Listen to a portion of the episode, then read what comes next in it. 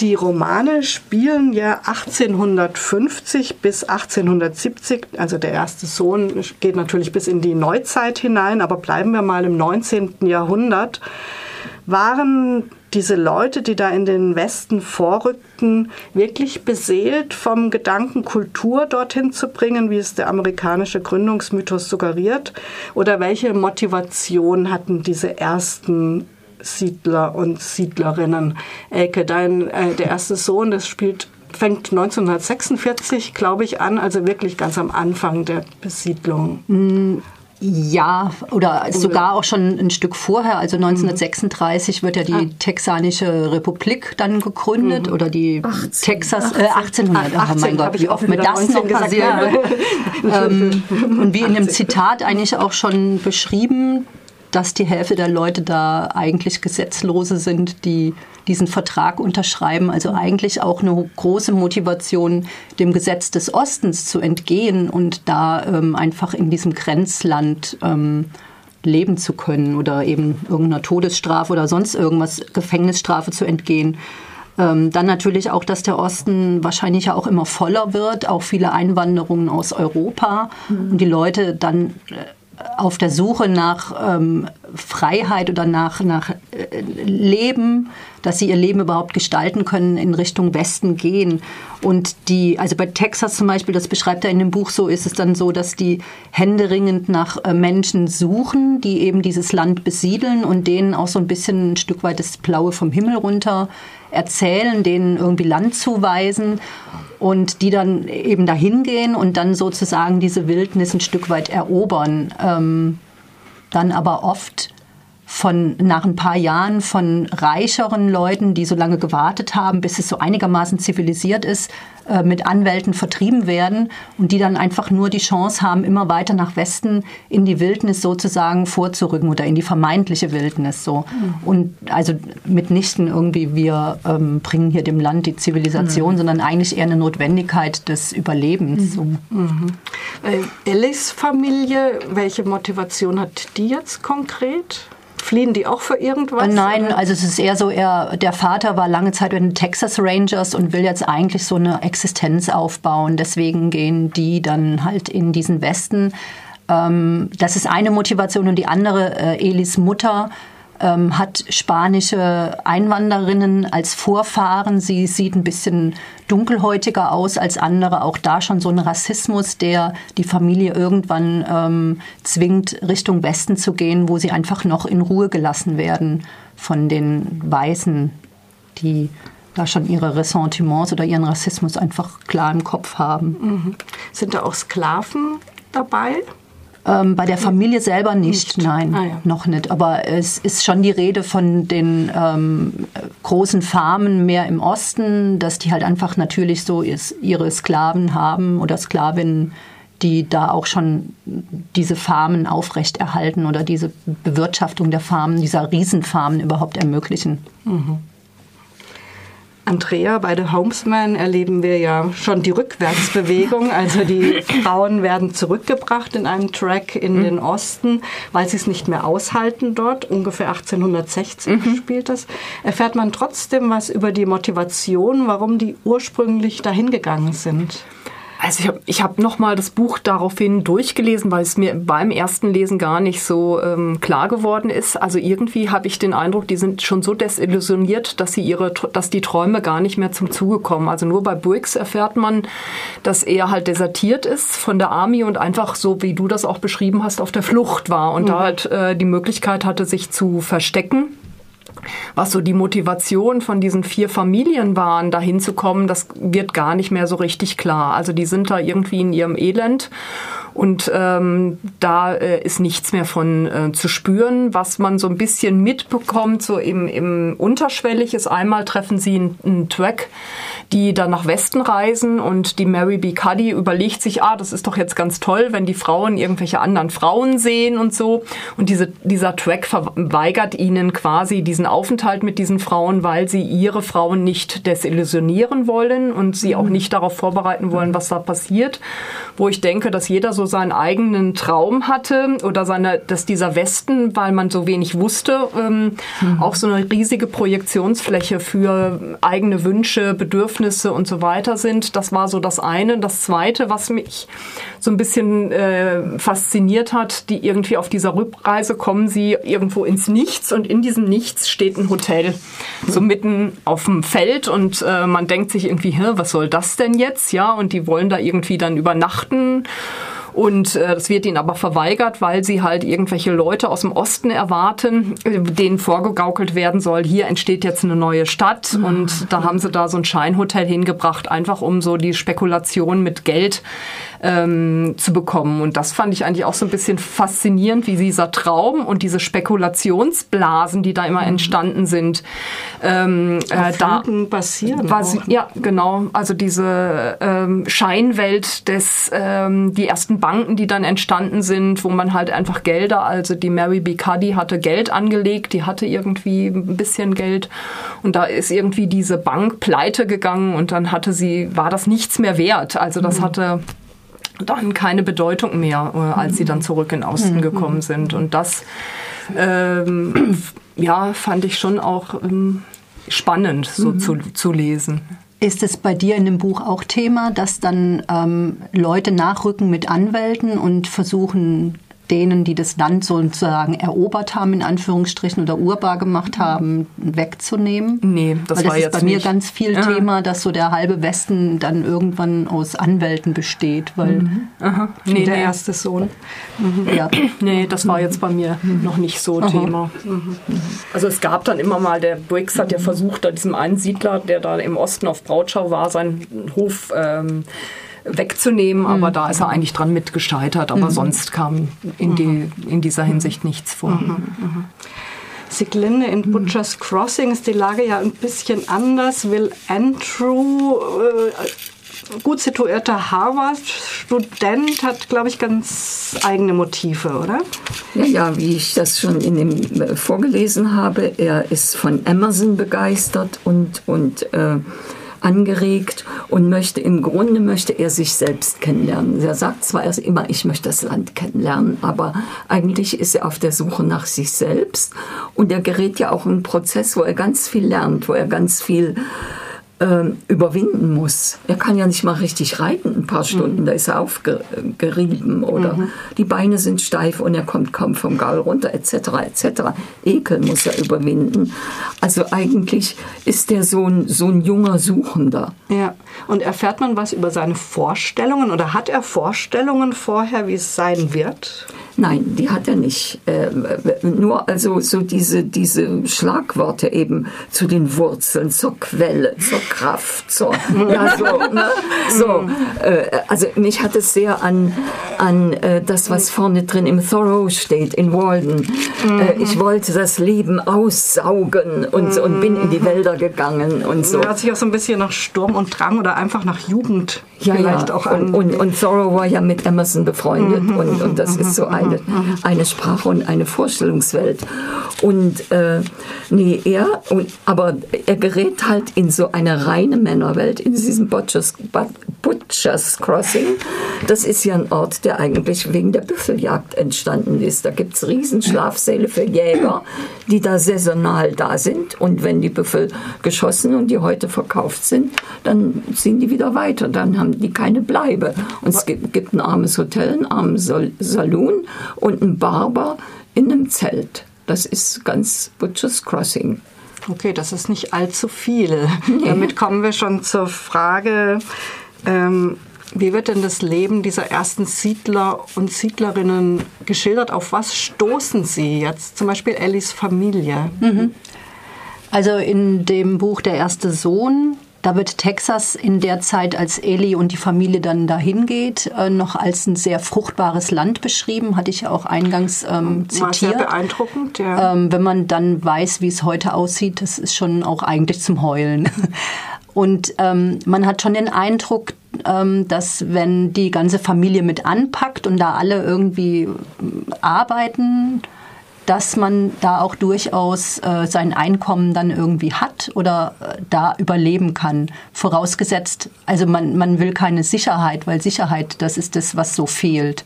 Also äh, es gibt alles Mögliche zu essen, man, man kann sich da schon einrichten, aber ähm, das, was, was wirklich heftig ist, sind einfach diese, diese ständigen Überfälle wohl, also diese ständige Angst, die herrscht. Überfälle von sogenannten Indianern? Ja. Mhm.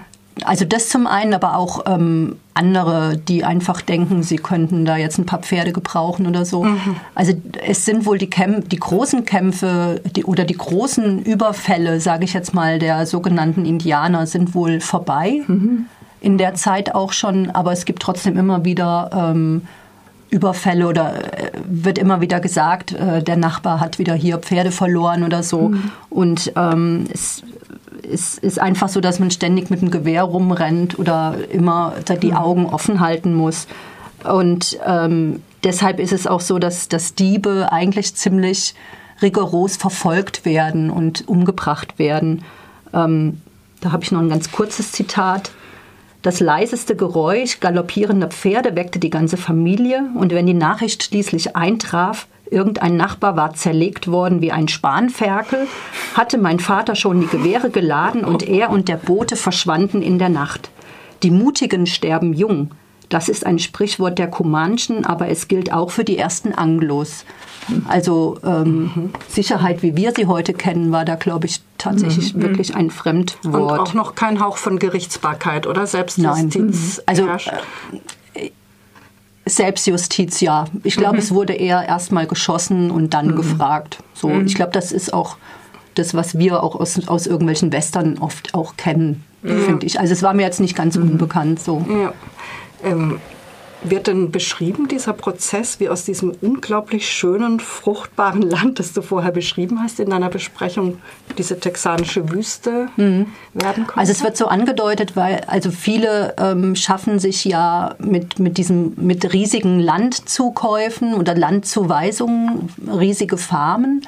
Und damals war ja eine große Geldquelle eben Rinderherden. Und die Rinderherden, ähm, die sich dann immer mehr vermehrt haben, haben eigentlich das Land sozusagen abgegrast. Das war das eine, wo, wo dann wohl riesige Steppen entstanden sind, mhm. die dann mit Bodenerosion so nach mhm. und nach einfach verwüstet oder versteppt wurden. Und das andere natürlich auch viele Bäume abgeholzt, weil natürlich mehr und mehr Leute in das Land gekommen sind. Man einfach Bauholz, Brennholz mhm. etc. brauchte und da einfach dann auch ähm, so eine Landschaft innerhalb von, hm, ich hatte so das Gefühl, 50 Jahren völlig umgekrempelt wurde. Mhm. Und ist da auch schon von Monokulturen die Rede? Das kenne ich aus Filmen, dass sie so Maismonokulturen angebaut nee, haben. das ist ja also Texas dann eher später mit diesen ganzen Ölfunden. Ich glaube, da ist auch noch mal sehr viel an Landfläche einfach durch diese mhm. Ölbohrungen kaputt mhm. gegangen. Mhm. Aber so Monokulturen weiß ich gar nicht, ob das in Texas oder eher woanders Weiß Thema war. Weiß ich jetzt auch nicht, wo das nun genau war. Mhm. Das wird jetzt auch eher so Great Plains, glaube ich. Dass, dass, das Öl, die Ölgeschichte ja. war, ne? ganz ja. viel kaputt gemacht hat. Andrea, in Homesman, da werden ja vor allem die Frauen beschrieben, mhm. das Leben der Frauen dort, die ersten Siedlerinnen. Und du hast schon gesagt, das ist ganz schön starker Tobak ja. in dem Buch.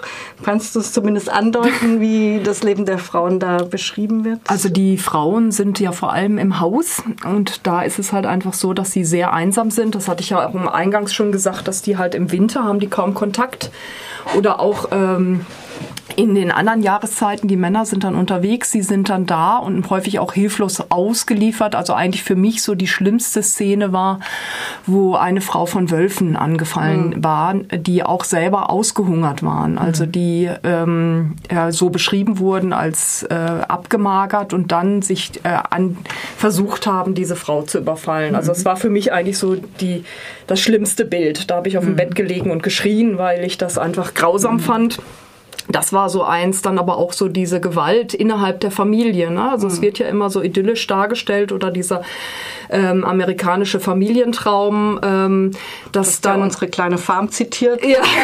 die Bilder haben wir alle im Kopf, ähm, die Waltons. Genau, aber da äh, das ähm, kann man sich auch vorstellen, ne? dass da halt einfach so viel Druck von außen ist durch die äh, durch den Hunger, durch die Missernten, dass da nicht Solidarität, sondern einfach Angst mhm. entsteht, wie du das so beschrieben hast hast und dass dann einfach auch Gewalt ähm, passieren kann, auch sexuelle Gewalt. Also eine Frau wird permanent von ihrem Mann vergewaltigt, weil er ähm, Kinder haben will von ihr und sie will, kriegt keine Kinder und ist dann in so einem Wahn drin und vergewaltigt sie, bis sie dann irgendwann so ausrastet und ihn angreift. Also mhm. dieses Thema häusliche mhm. Gewalt ist ein ganz großes ähm, Thema und dann halt einfach auch dieses ähm, nicht mehr klarkommen damit, dass man halt Kinder bekommt und die eigentlich gar nicht mehr ernähren kann, mhm. wie das ähm, die erste Frau, die ich, die Line, die mhm. ich da am mhm. Anfang zitiert habe. Mhm.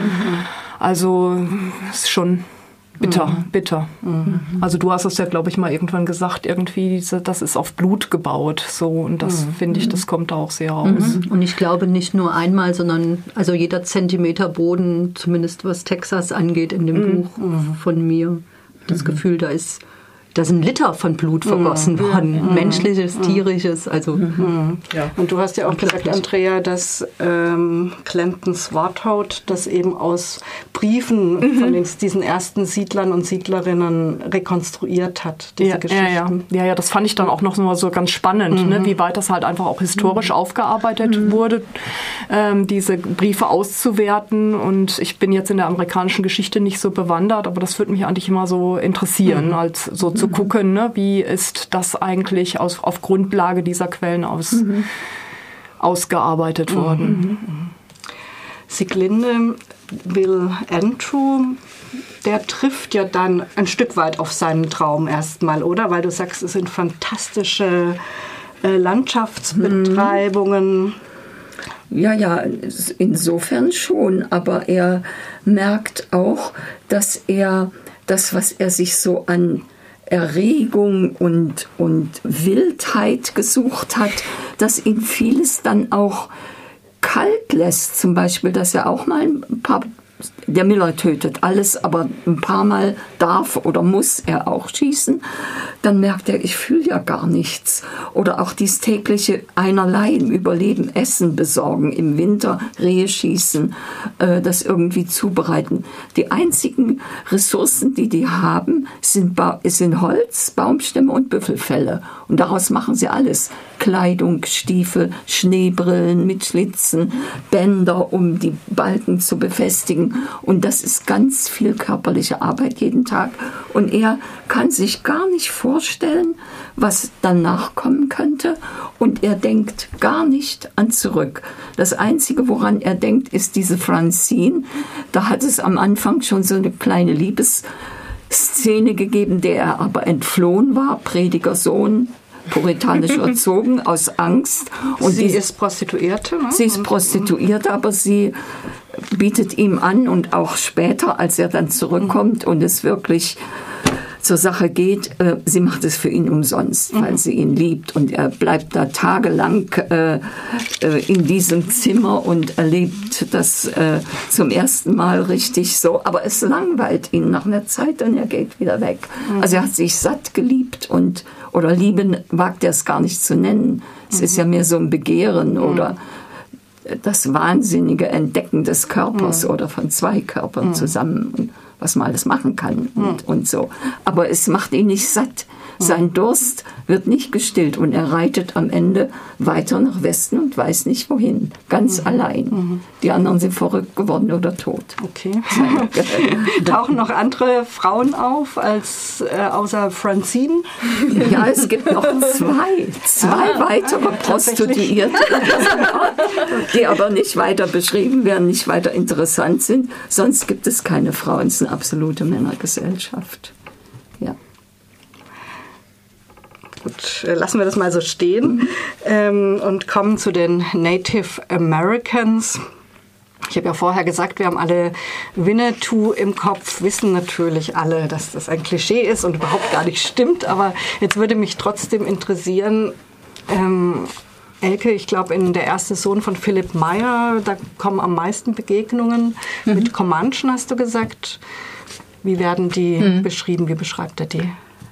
Ähm, eben, man, man erfährt eigentlich hauptsächlich von den Comanchen, weil ja Eli dann drei, ich glaube drei Jahre sind es bei ihnen wohnt und sich da zunehmend ähm, eigentlich wohlfühlt und sich auch vorstellen kann, da für immer und ewig zu leben. Ähm, deswegen kann ich das nur aus der Sicht der, der. Comanchen mhm. beschreiben.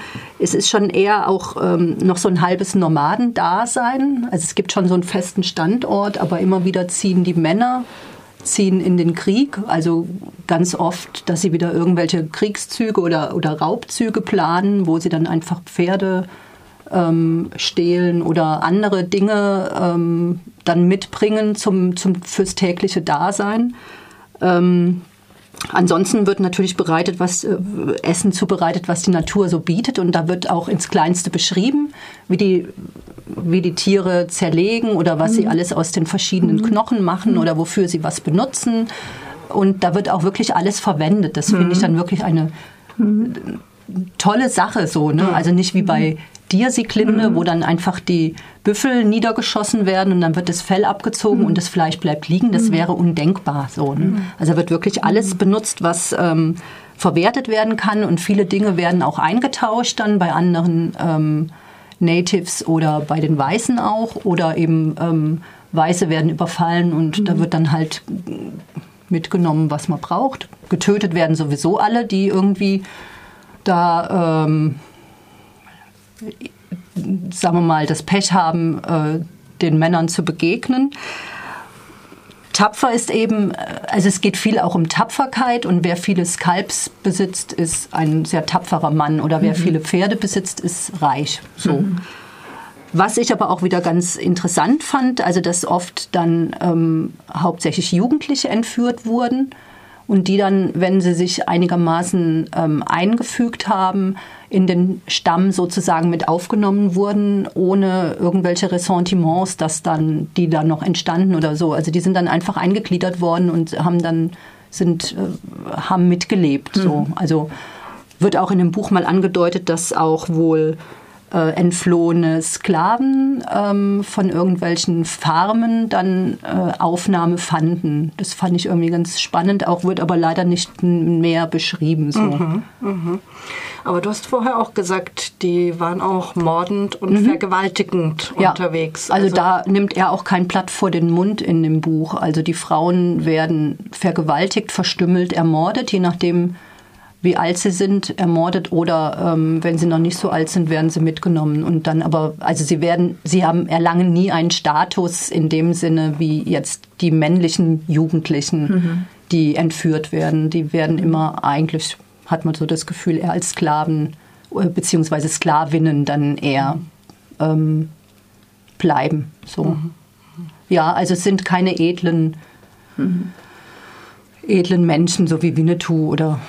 Also, ist, ähm, Aber man hat schon den Eindruck, dass Philipp Meyer um eine realistische Darstellung ja. bemüht ist, oder? Das ja, also ich kann jetzt ja nicht beurteilen, wie realistisch mhm. das ist, mhm. so ne, aber es wird wohl von allen Seiten wohl auch gesagt, dass er sich da sehr realistisch ähm, oder er sehr realistisch beschrieben hat, wie das mhm. Leben damals so war. Und ich meine, das ist, da ist es dann egal, ob es irgendwelche sogenannten Weißen oder sogenannten Indianer oder mm, sogenannten Mexikaner oder so, also alle sind einfach ähm, ähnlich ähm, hart drauf oder äh, gucken, dass sie, dass sie ähm, ja, dass sie nicht untergehen. Also ist, mhm. Gewalt ist so das Alltägliche und man nimmt sich, was man brauchen kann. Ich glaube, das hast du insgesamt auch für das Buch gesagt. Ne? Ja. Also vertreiben, vertreiben, wer, vertrieben werden, nehmen. Ja. Nehmen, was, ähm, was man gebraucht. Mhm. Genau. Bis in die mhm. Neuzeit rein. Ja, quasi. Mhm. genau. Mhm.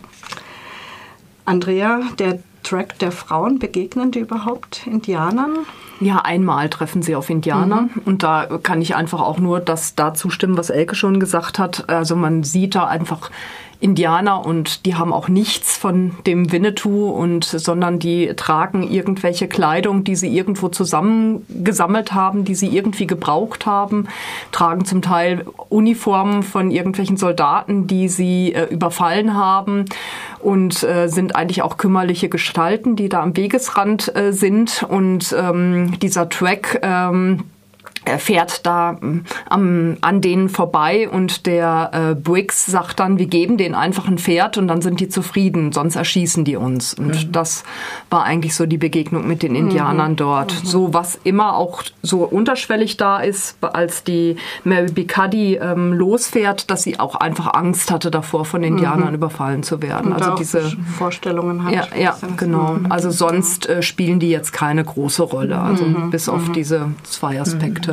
Aber das ist ja bei dir in dem Buch auch schon eine Zeit weiter, ne? Mhm. Also das wird sicherlich ja. auch hier ja, ja, sich ja, nochmal wieder anders entwickeln. Also damals, als der Eli bei den Comanchen wohnt, sind die noch reich, mhm. sozusagen, in Anführungsstrichen. Und das wird sich verändern. In den zehn Jahren ist viel passiert. Ja. Ne? Die ganzen die Büffel sind tot. Mhm. Ja, und die Leute sind auch durch Krankheiten, die die Siedler und Siedlerinnen eingeschleppt haben, einfach dezimiert worden. Ne? Bei Butcher's Crossing, Indianer? Indianer kaum. Nicht mal in diesem wunderbaren abgelegenen Hochtal, wo dann diese riesige Büffelherde ist, gucken irgendwelche Indianer über die steilen Felswände herab, sondern die sind dort völlig ungestört. Nein, einmal, also äh, Miller erwähnt einmal, die Indianer gebrauchen alles von einem toten Büffel, machen Kämme und äh, Flugscharen aus den Schaufeln, den Knochenschaufeln und so. Das ist eher sowas wie ein Kompliment. Und dann sieht man einmal eine Gruppe Indianer am Fluss und die ziemlich heruntergekommen aussehen. Und dann sagt der Miller, das ist so seine andere Seite, sagt er, die leben nur von Wels und Kaninchen lohnt nicht mal, sie abzuknallen. Es sind keine Konkurrenten um den Büffel auch. Kommen wir zur abschließenden Frage. Wird denn nun der Gründungsmythos der USA, nämlich dass diese Pioniere mit Kraft, Mut, unbändigen Willen da was aufgebaut haben, wird es komplett dekonstruiert oder bleibt da auch noch was ein Stückchen von übrig? Also bei Philipp Meyer, der erste Sohn, äh, also ich finde schon, dass da auch was übrig bleibt, weil ich glaube schon, dass es sehr viel Mut bedeutete und sehr viel Kraft auch, ähm, das zu machen, was die Menschen da gemacht haben. Aber es ist mitnichten aus edlen Motiven oft mhm. entstanden. Aber sie haben dann trotzdem, wenn sie dann da waren, glaube ich, oft durchgehalten und haben mhm. das Ganze vorangebracht. Ich weiß es nicht, ob man das so sagen darf, aber äh, oder mhm. kann, mhm. aber ja. irgendwie so äh, für andere urbar gemacht. Mhm. So.